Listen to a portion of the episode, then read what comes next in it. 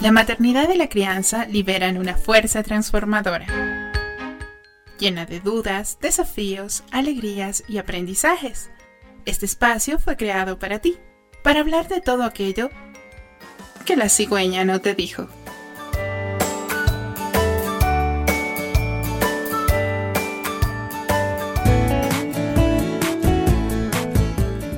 Buenos días, bienvenidas y bienvenidos a un nuevo programa más de La Cigüeña No Te Dijo. Soy Andrea Ávila y te acompañaré hasta las 11 de la mañana.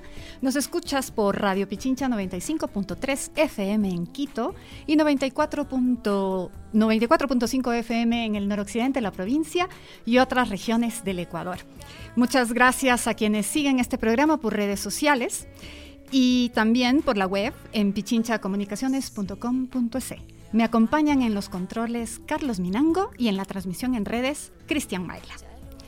Esta mañana vamos a hablar de un tipo de terapia que puede ser una gran alternativa para tratar dolores emocionales o ciertos conflictos familiares. La salud mental, lastimosamente, aún está muy estigmatizada tenemos una opinión con muchos estereotipos negativos sobre los problemas emocionales o psicológicos. Decir que vamos a terapia nos puede causar vergüenza cuando debería ser visto con apertura y normalidad. Hay sociedades, como la Argentina, por ejemplo, donde ir a terapia es tan normal y tan común como ir al dentista. Uno tiene terapeuta como tiene pediatra o tiene un médico de cabecera. Conocer el funcionamiento de nuestra mente, las asociaciones que hacemos, los patrones de conducta, los detonantes eh, emocionales, nos ayudarán a vivir de mejor manera y a enfrentar las decisiones y las dificultades con sabiduría.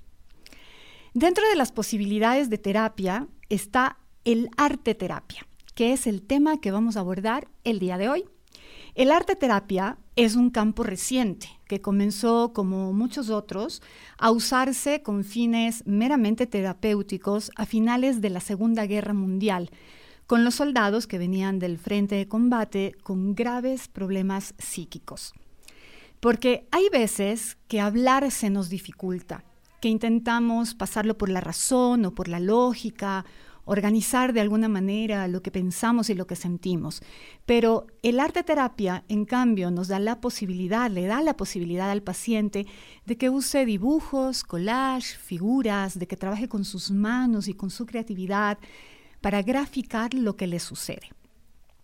El arte terapia usa el arte como vía terapéutica y se emplea para tratar todo tipo de trastornos psicológicos, de miedos, para sanar bloqueos personales o traumas del pasado. Antes de dar paso a la entrevista de hoy, nuestra eh, invitada ya está en la línea, queremos compartirles el testimonio de Paula y la experiencia que tuvo ella y su familia con el arte terapia medio de la pandemia, la hija de Paula comenzó una relación con un chico que a sus padres les generaba ciertas sospechas. Se lo hicieron saber, pero también le dijeron que respetaban su decisión. Su hija estaba próxima a cumplir 18 años, era su último año de colegio y creían que oponerse no era lo más adecuado, aunque sí ser sinceros sobre lo que pensaban. Poco a poco, las sospechas de Paula sobre el novio de su hija se hicieron evidentes. Nosotros empezamos a notar ciertos cambios en nuestra hija. Ella siempre fue una, una, niña muy, muy abierta con nosotros, que nos tenía mucha confianza, que nos contaba sus cosas. Y nosotros empezábamos a notar que ella se alejaba. Tanto así que ya cuando se acercaba la fecha de su graduación, este joven lo que intentaba era alejarla por completo de sus amigos, de su mundo, de su entorno y quererla mantener eh, solo en su espacio. Era demasiado repetitivo que este joven no le permitía estar sola con sus amigos, sino él siempre tenía que estar ahí. Un día eh, fuimos a recogerla a una de las reuniones ya ella salió muy enojada. Lo que nunca había ocurrido en los 18 años de mi hija, ese día ocurrió. Se descontroló por completo, nos culpó tanto a mi esposo como a mí que por nosotros ella va a tener que terminar su relación con una persona a la que ella quiere muchísimo. Entonces le dijimos, nosotros no estamos orillando a nada, no nos parece bien estos excesos de él, de que quererte tener siempre con él. Entonces nos dijo que lamentablemente ella no podía conversar con nosotros, que mm, ella no podía abrirse así en su totalidad. Después de esta crisis, los padres de Paula consideraron necesario que fuera terapia. Fue ella quien sugirió que sea arte terapia. Estuvieron de acuerdo y las sesiones comenzaron. Yo realmente esa noche no perdí el tiempo porque me, sentí súper dolida porque mi hija por primera vez nos, nos enfrentaba de una manera tan negativa y nos culpaba de cosas que a nosotros, que nosotros no teníamos la culpa y que ella intentaba cubrir para que este chico salga como salvado, por decirlo de alguna manera. Entonces el primer día fue impresionante o sea, fue impresionante. Mi hija estuvo en la primera cita, fue sola. Eh, tres horas de conversación creo que fueron. Y mi hija vino, era otro ser.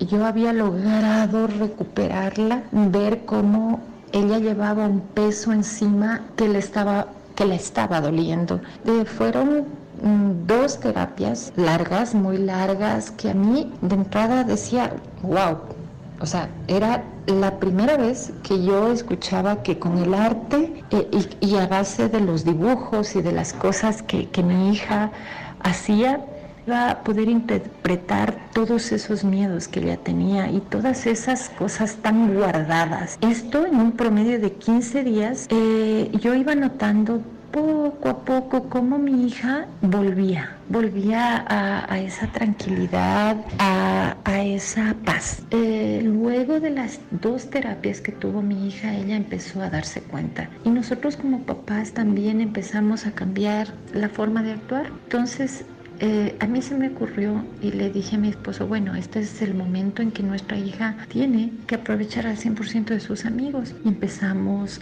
a organizar reuniones entre el grupo de ella.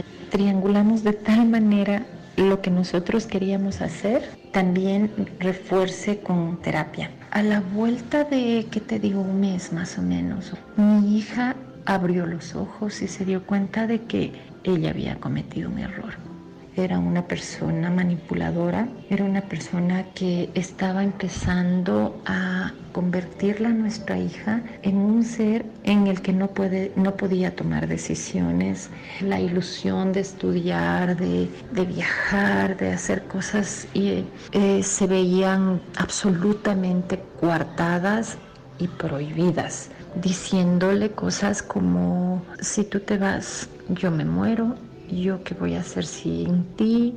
Entonces venía el otro paso, venía el paso de, de, decidir qué hacer con esta relación que a ella le estaba costando muchísimo.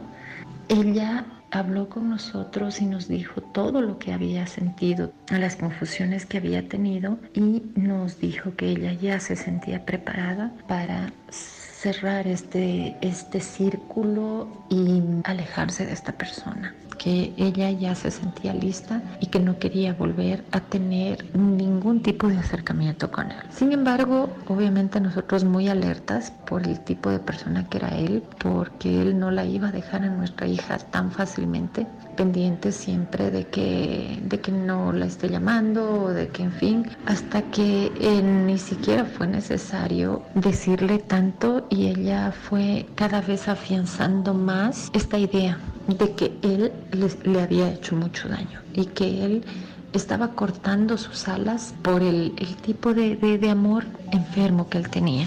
Y obviamente le dimos el espacio necesario para que ella vuelva a encontrar aquí dentro de su, de su hogar el respaldo y el cuidado que siempre había tenido.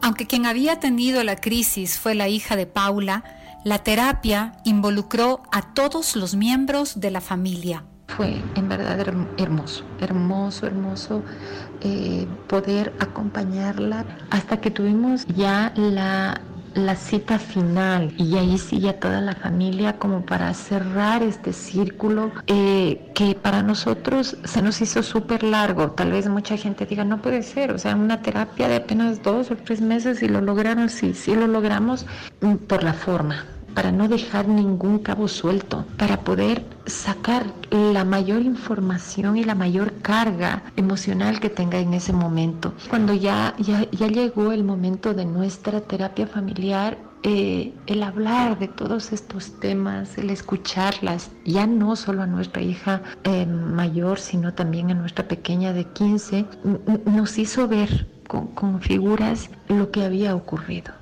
cómo papá por estar en esa época con, su trabajo tan, eh, tan ofuscado eh, tuvo que, que abandonar un poco el nido y mamá tener que salir a cubrir y abrir los ojos más y darse cuenta de lo que había ocurrido. Y en ese momento papá también volvió y, y, cerró y dijo, a ver, esto está ocurriendo y esto no va. Entonces el ver cómo tu problema era diagramado cómo tú te conviertes como padres en ese escudo protector, no sobreprotector, sino protector, te hace sentir bien. Que estás caminando posiblemente despacio, pero lo estás logrando y que todo ese, ese tiempo invertido en conversar con tus hijas, en demostrar, en, en entregar, no era en vano. Salimos los cuatro como nuevos, y, a raíz de eso nuestro, nuestro entorno mejoró muchísimo y nuestra comunicación mejoró. Si antes era al 100, puedo decir que ahora es, era al 1000. Y ahora, ¿cómo está la hija de Paula? ¿Cómo está ahora mi hija? Mi hija está feliz. Inició su carrera universitaria un, nivel tan impresionante de, responsabilidad, de amor por lo que escogió estudiar y con esa idea de que nadie, nadie más en su vida le va a tener que cortar las alas y amar sin renunciar a nada de lo que me haga feliz. La cigüeña no te dijo.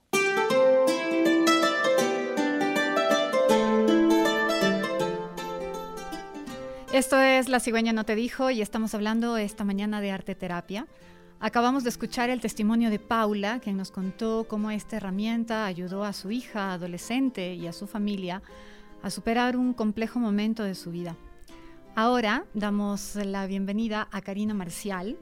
Karina es artista y terapeuta y nos va a explicar a fondo lo que ha trabajado con sus pacientes y todas las posibilidades que brinda el arte terapia. Bienvenida, Karina. Muchas gracias por aceptar la invitación. A ti, Andrea, un gusto enorme y también agradecer a quien dio el testimonio. Efectivamente, el arte tiene muchos recursos. Eh, yo enteré siendo artista, como tú sabes, yo enviudé muy joven y dentro de los recursos que usé para sostenerme y sostener a mis hijos y comprender todo lo que estaba viviendo fue el arte. Creo que en casa fue un hábito tener espacios donde crear, donde pintar y donde sanar. Eh, las diferentes formaciones me llevaron a generar esta estructura, ¿no? De la forma en la que yo la viví, yo la necesité. Para mí es muy importante que todos los em, las aristas estén involucradas, los miembros de la familia, y que revisemos de alguna manera los movimientos que estamos dando y lo que generan en, nuestro entorno. Entonces, justamente el tener pequeñas eh, herramientas, figuras, muñecos nos permite establecer qué roles están de alguna manera em, generando conflicto en nosotros. Vamos a, ir, vamos a ir poquito a poco viendo y analizando las características para que le expliques a la audiencia en lo que consiste el arte terapia. Y la primera pregunta es esa. Tú eres artista, recurriste al arte como un espacio de sanación. Y entonces, ¿se necesita ser artista? ¿Se necesita saber dibujar, pintar para recurrir al arte terapia como proceso terapéutico? En realidad no, porque desde el nacimiento el garabateo es la primera herramienta de expresión y de expresión de emociones, ¿no? Un dibujo de un niño es muy claro. Entonces estamos ya habilitados de por sí, a diferencia de otras, eh, digamos, eh, líneas del arte requieren de un adiestramiento, ¿no? Pero el arte, la pintura, la, la producción artística creativa es algo innato en el ser humano. ¿Y cuáles son las características del arte terapia? ¿Qué la distingue de otras alternativas psicológicas o de ayuda emocional? Podernos eh, distendir, estar tranquilos, expresarnos, mover una serie de herramientas no verbales, el poder observar a la persona en todos sus comportamientos, porque puede de alguna manera tratar de disfrazar el evento, de contarme, ¿no? Que la rabia salga, pero guardo tristeza, guardo miedo. Eh, el arte nos va a hacer mirar las emociones reales que estamos eh, guardando, ¿no? que estamos ocultando. A nivel familiar también se expresan los roles inmediatamente. Un niño puede con pocas cosas mostrarnos qué está pasando con mamá, con papá. Entonces, esa es una ventaja enorme, ¿no? El no ser una, un trabajo terapéutico solo, solo verbal. Eh, yo suelo dejar que las personas hablen. Sin embargo, estoy atenta a todos los otros movimientos que se dan dentro del espacio. Creo que esa es una de las ventajas principales, ¿no? La otra es que los niños no tienen miedo porque vienen con mucha calma, vienen a producir, eh, hay una libertad enorme, ¿no? En la, producción. A veces es un juego mientras los padres están en terapia, los niños están jugando y yo puedo observar otras cosas, otros movimientos que normalmente no haría. Estamos con un problema de conexión, se cortó un poquito el audio de nuestra entrevistada. Estamos hablando ahora eh, con Karina Marcial de Arte Terapia, un recurso terapéutico para tratar dolores emocionales. Vamos a ver si ella restablece su conexión. Eh, si no, vamos a tener que... Estamos ahí, estamos ahí. Karina, se entrecortó. No sé si puedes apagar, por favor, eh, tu video y eso va a mejorar un poco la, la conexión. Salimos solamente con audio. Y eh, la última parte no te habíamos escuchado, estábamos hablando de las características de, del arte terapia. Eh, te decía, no sé si llegamos a, estas puntuales, pero para mí es muy importante que la terapia de este tipo nos permite visualizar el evento, darle una solución al evento y no ocultar em, lo que está sucediendo, ¿no? Eso es muy importante porque verbalmente vamos a ocultar las cosas que estamos eh, sintiendo que estamos viviendo entre la familia. En cambio, un niño va a generar eh, y va a conversar sobre el conflicto a través de las imágenes. Entonces, esa es una gran ventaja, por eso es que tiene una, una solución eh, altamente efectiva, ¿no? Hacer del, del, problema, un transformar el problema de, de, manera muy efectiva. En la terapia tradicional, eh, por ejemplo, eh, estas desfases lingüísticos, el decir una palabra que se nos escapa, ayuda mucho al terapeuta a tirar el hilito y a ver qué estaba ahí. O cómo vamos organizando la información o justificando ciertos actos también le permite analizar, pero acá en cambio es lo que uno plasma en el papel y, e incluso si quisiera taparlo, aparece por un rasgo, por un gesto. ¿Nos puedes contar cómo es una sesión típica de arte terapia, es decir, llega a ti el paciente y ¿qué es lo primero que le propones? Mira, en el proceso que yo llevo ahora es muy familiar, yo trabajo en mi casa. A mí me ha abierto la posibilidad de tomarnos un café, de conversar, de que si viene un adolescente, un niño, juguemos mucho, de que hay algo de comer, una golosina. Entonces desde ahí ya empieza el proceso, desde la entrada. Sin embargo, para mí es esta posibilidad de que el otro no se sienta intimidado con mi presencia. Em, el resto es ir viendo qué materiales necesita, si necesita hablar bastante, si necesita em, mover figuras, si necesita hacer. Entonces, no hay una cosa específica, hay muchos materiales de los que puede servirse para contarme la historia. Eh, las terapias son muy largas, eh, suelen durar, como, como bien lo decía, entre dos horas, tres horas. Em, mi idea es que cuando la persona ingresa a ese estado eh, donde puede traducir toda la información que guarda, no, lo, no, lo, no pare, continúe y sea amorosamente sostenido hasta el final del proceso. Em, a diferencia de, otros, de otras formas de terapia, tú tienes que salir con todo eso, ¿no? Y no necesariamente quien te acoja. Eh, otro punto importante es que la terapia no termina ahí, porque yo estoy muy pendiente, sobre todo de niños y adolescentes, pueden llamarme a cualquier hora, pueden comunicarme sus emociones, de tal manera que siempre hay la posibilidad de que ellos estén sostenidos, abrigados. Em, otro, otro punto esencial es que en el proceso que vamos em, moviendo, que puede ser entre un mes o, dos meses. También les doy la facilidad de elegir cómo se sienten, si quieren tener una terapia semanal, una quincenal. A veces me dicen, necesito verte, perfecto, vamos a trabajar, pero en lo posible yo espero que resuelvan todo solos, ¿no? Les entrego las herramientas y que las usen, que, se sientan capaces de resolver su vida emocional. Karina, vamos a hacer una pausa comercial y, vamos, y regresamos en unos minutos con más del programa.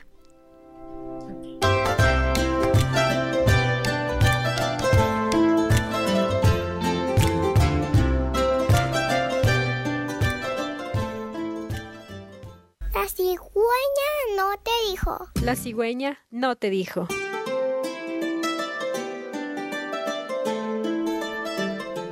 Estábamos hablando esta mañana de arte terapia y tenemos como entrevistada principal a Karina Marcial.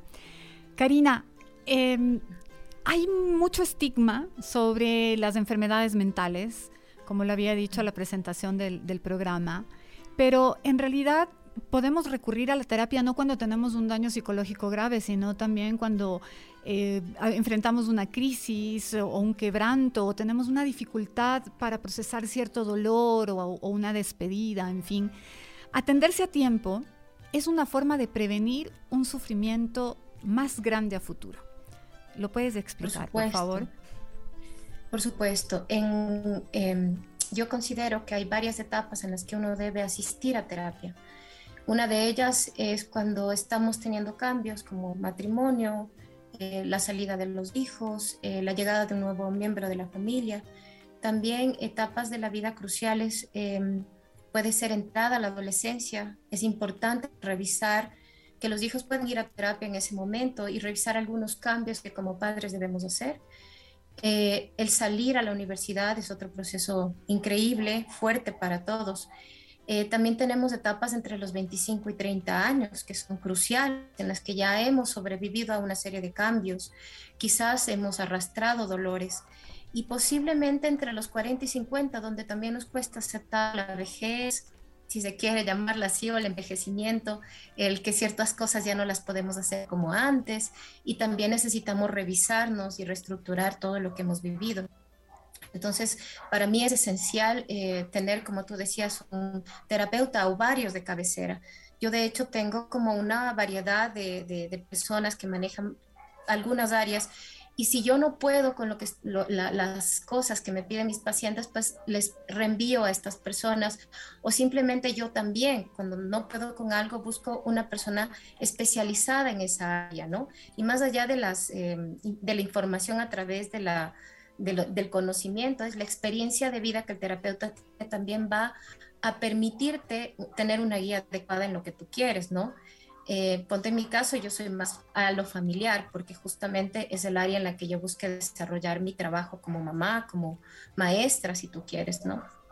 Efectivamente, de, de hecho hay muchos terapeutas, incluso tradicionales, que amplían su oferta, sí, que te hacen sugerencias de hacer ejercicio, de tener eh, eh, masajes, meditación, de volver al cuerpo, de hacer yoga, en fin, como también una experiencia de descubrimiento, porque eso es otra cosa. La terapia, ya puedes asistir a la terapia, no solamente porque tienes un quebranto, sino como una posibilidad de descubrimiento y el arte terapia también te permite esto, descubrir quién eres, qué tienes, tus recursos etcétera. Por supuesto, es em, comprender que hay una amplia posibilidad en no solamente en esta técnica, sino en todas las formas en las que nosotros podamos sanar. ¿No? Es vital eh, y yo creo que de esto determina todos los otros comportamientos, ¿no? Como nos daba en el ejemplo Paula, si su hija no encontraba la salida a esa situación emocional que estaba viviendo, podía tomar decisiones muy eh, difíciles al resto de, su existencia, ¿no? El cambio de profesión, quizás el casarse tempranamente. Hay muchas cosas que podemos decidir de manera errada a través de las emociones no, no bien trabajadas. Entonces es importante como darnos ese espacio, ¿no? Invertir en la salud emocional. Decías hace un ratito también que hay momentos en la vida que nos pueden llevar a terapia, por ejemplo, un matrimonio, eh, la llegada de un nuevo miembro de la familia. Y lo que inmediatamente se me vino también es que vivimos una situación ahora mismo que debería ser trabajada terapéuticamente y a la cual no le hemos prestado atención. Eh, estamos más pendientes de la desinfección, del uso de mascarilla, pero no que la vuelta a clases ha significado también para los niños un gran choque emocional. Hay niños que han perdido familiares, hay niños que eh, no han estado, han perdido también el ritmo de estudios y no le estamos dando la debida atención a la salud emocional en este proceso de vuelta a clases. Por supuesto, mira, las familias se han reconstituido, se han movido en este periodo, hay muchos divorcios, hay padres que han tenido que viajar al exterior, eh, padres que han perdido el trabajo, eh, muchos nacimientos. Entonces, todo este esquema ha movido también la dinámica de los niños. Eh, el, que estar, el estar dispuestos a estudiar cuando están llenos de miedo, no quieren irse de la casa, ¿no? Em, el, el, por qué me muevo, por qué me tengo que mover si tuve a mamá calientito todo este tiempo. Entonces, esas cosas también se tienen que trabajar. Igual las maestras están enfrentando eh, procesos muy grandes, sostienen grandes masas de estudiantes con diferentes problemas emocionales y no hay una ayuda. Tienen que seguir con la materia, cumplir con un montón de esquemas, pero la salud emocional es la que nos permite hacer el resto de cosas de manera eficiente, efectiva y amorosa. Entonces sí, yo creo que hay que volcar la mirada hacia eso, ¿no? También algo importante es que eh, los costos para ir a terapia son muy altos y eso impide que las personas puedan acceder a una salud emocional adecuada. Eh, tienes madres de familia explotando, padres que no resisten más por todas las frustraciones al no poder llevar lo necesario a casa. Entonces, ¿cómo están esos niños mirando esas carencias, ¿no? Más allá de lo, o sea, vamos a tener una, una, crisis en esos adolescentes más adelante, ¿no? Muchos miedos, ansiedad, depresión, que ya está encapsulada. Entonces creo que sí es importante revisar políticas, hacer algo para generar un ambiente eh, emocional eh, saludable, ¿no? A nivel de país. Y vernos como una integralidad.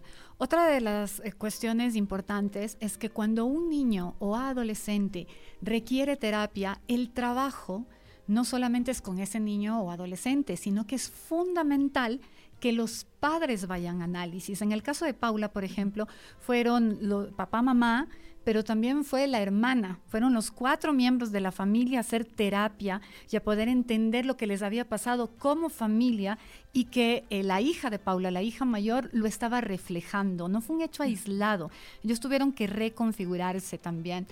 ¿Por qué es tan importante que los padres vayan a terapia cuando un niño o un adolescente requiere terapia? En realidad todos somos el resultado del, medio, ¿no? Del, cómo nos vamos llevando en el espacio.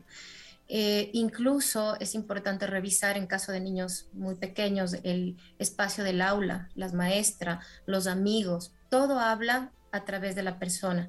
Entonces, eh, mientras más estemos enfocados en todo el entorno y modifiquemos la estructura, vamos a tener resultados efectivos. Yo digo una cosa, yo no puedo sembrar si no he limpiado el terreno.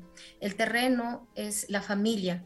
Si está fértil, si todos están bien, si todo está estructurado, yo puedo ir a la persona que está presentando el síntoma, ayudarle a aliviar esas angustias.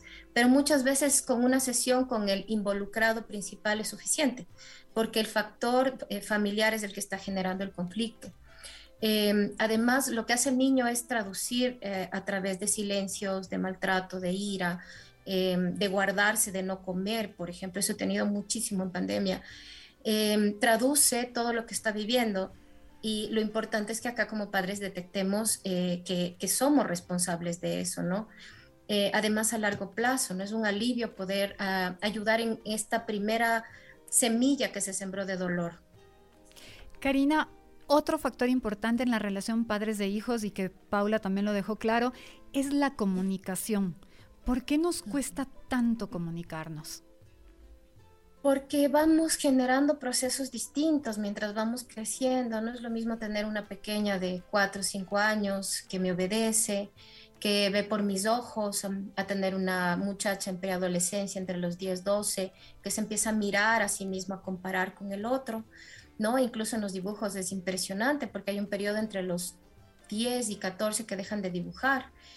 Eh, luego vas a tener eh, a los adolescentes, al preadolescente, donde se está moviendo toda su historia, todas sus eh, formas de concebir la vida familiar. Y por último tenemos este que yo llamo el adulto dependiente, entre los 16 y 18, 19, que es el yo, yo quiero, yo necesito.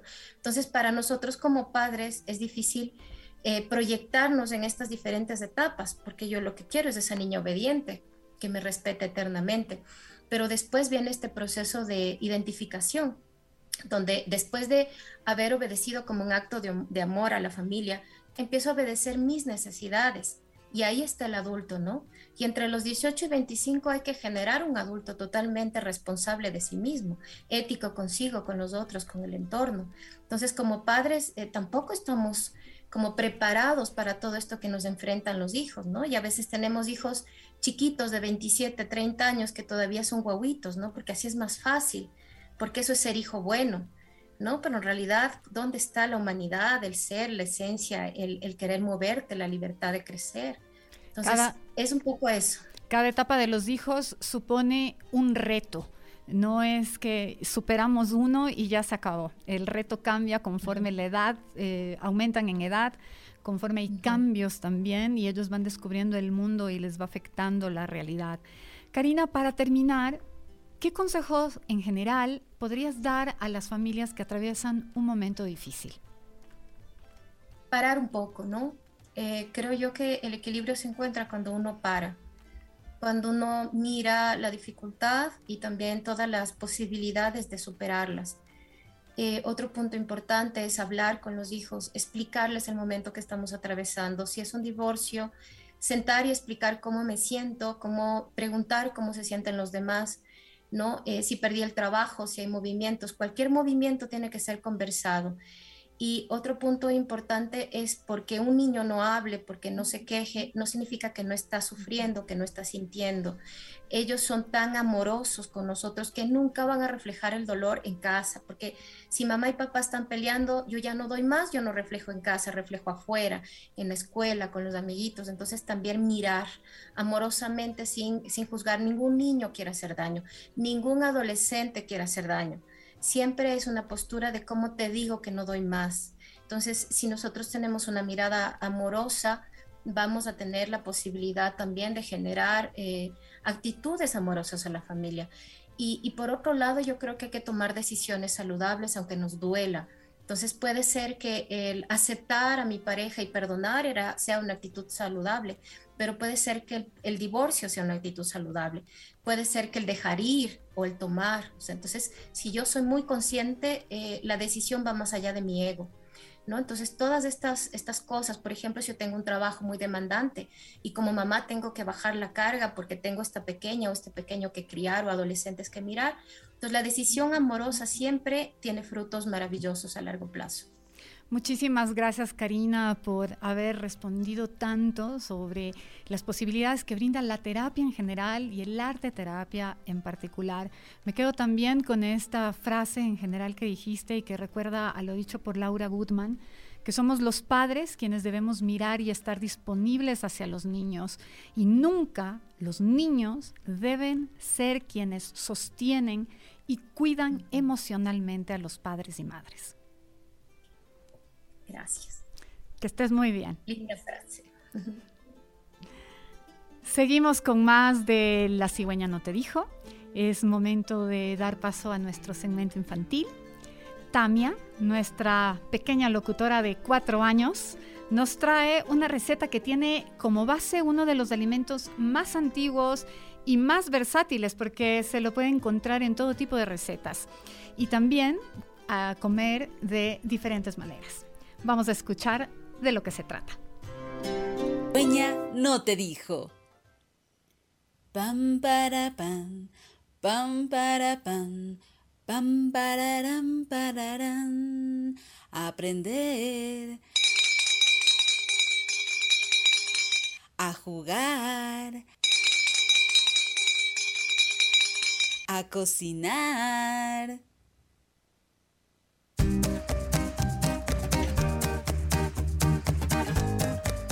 El queso es un alimento que se obtiene en muchas variedades. En su forma sólida, se obtiene por la maduración de la cuajada de todo tipo de leches animales y vegetales. Hay quesos de leche de vaca, pero también quesos de cabra u oveja, y también de almendras, soya o avena. El queso tiene una gran antigüedad. Los primeros quesos surgieron en el Neolítico, cuando el ser humano aprendió a domesticar los animales. En concreto las primeras ovejas en el año 8000 a.C. y el 3000 a.C. Actualmente existen una variedad enorme de quesos, de tipos y de ingredientes en su composición. Es un alimento presente en la dieta diaria, que se puede consumir a cualquier hora y que se ha convertido también en el ingrediente de muchas recetas. Hoy, una receta que tiene como protagonista al queso.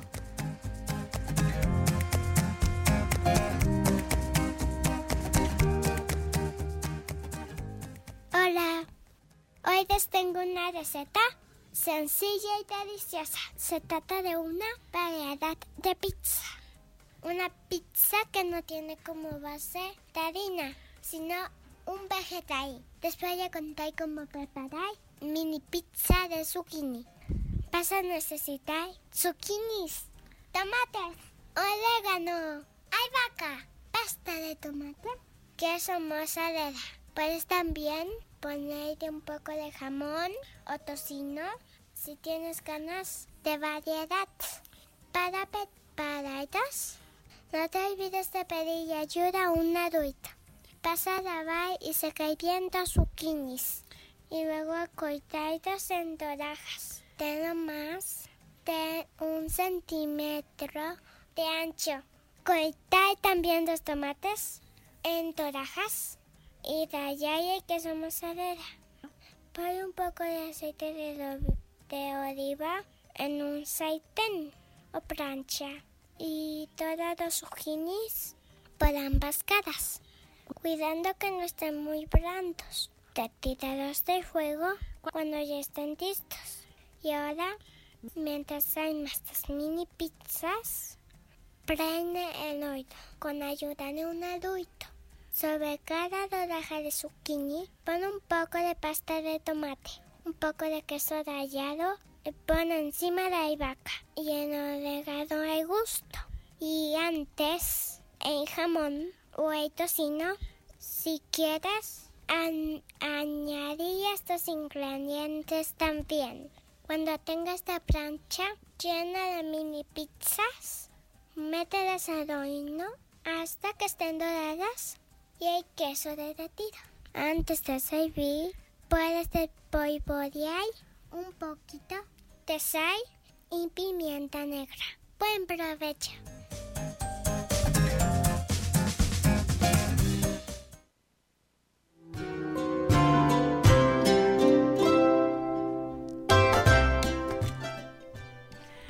¿Bostezan los sapos cuando tienen sueño? ¿Cómo son los sueños de los sapos? ¿Y cómo son los bostezos?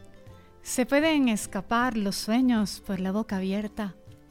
Bostezo de sapo es una historia tierna que retoma ese umbral en el que estamos semidespiertos o semidormidos. Ese momento en el que tenemos mucho, mucho sueño y estamos pasando a quedarnos ya del otro lado. Esta historia que vamos a escuchar a continuación fue escrita por Sandra Siemens, está ilustrada por Pablo Elías y ha sido publicada por el sello editorial argentino Periplo. Nos la va a leer Hugo Dávila, papá oyente.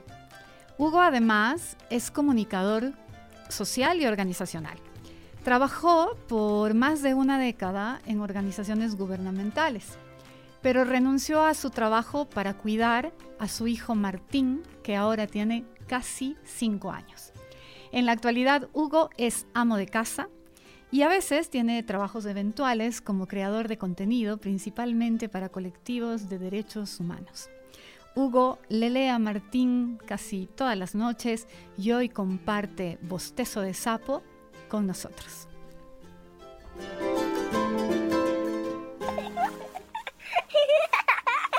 En este programa no nos molesta la bulla de casa. Los ruidos que hagan nuestros hijos siempre son bienvenidos. La cigüeña no te dijo.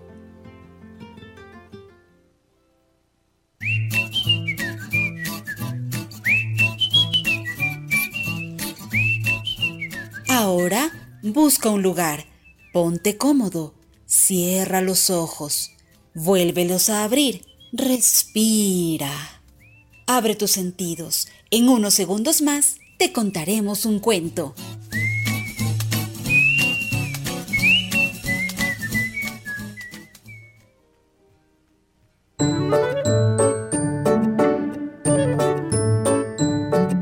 Este cuento trata sobre la maravillosa imaginación de los niños, que no cesa ni siquiera cuando están a punto de dormir.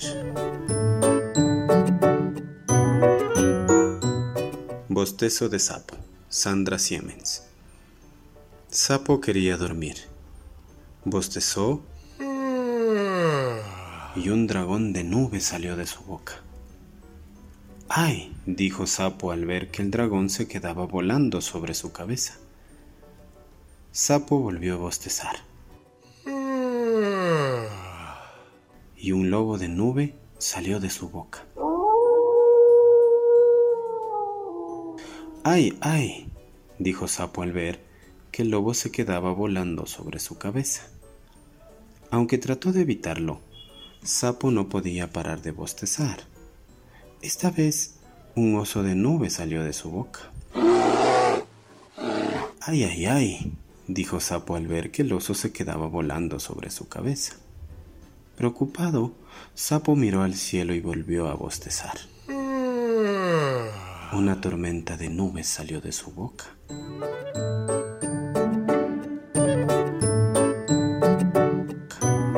Uf, qué alivio, suspiró Sapo mirando cómo el viento hacía correr al dragón, al lobo y al oso.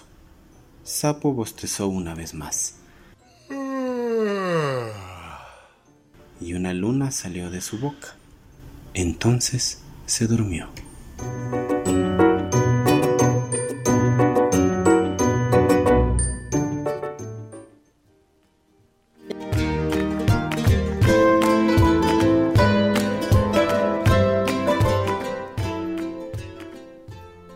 Nos vamos acercando al final de este programa en el cual hablamos de arte terapia.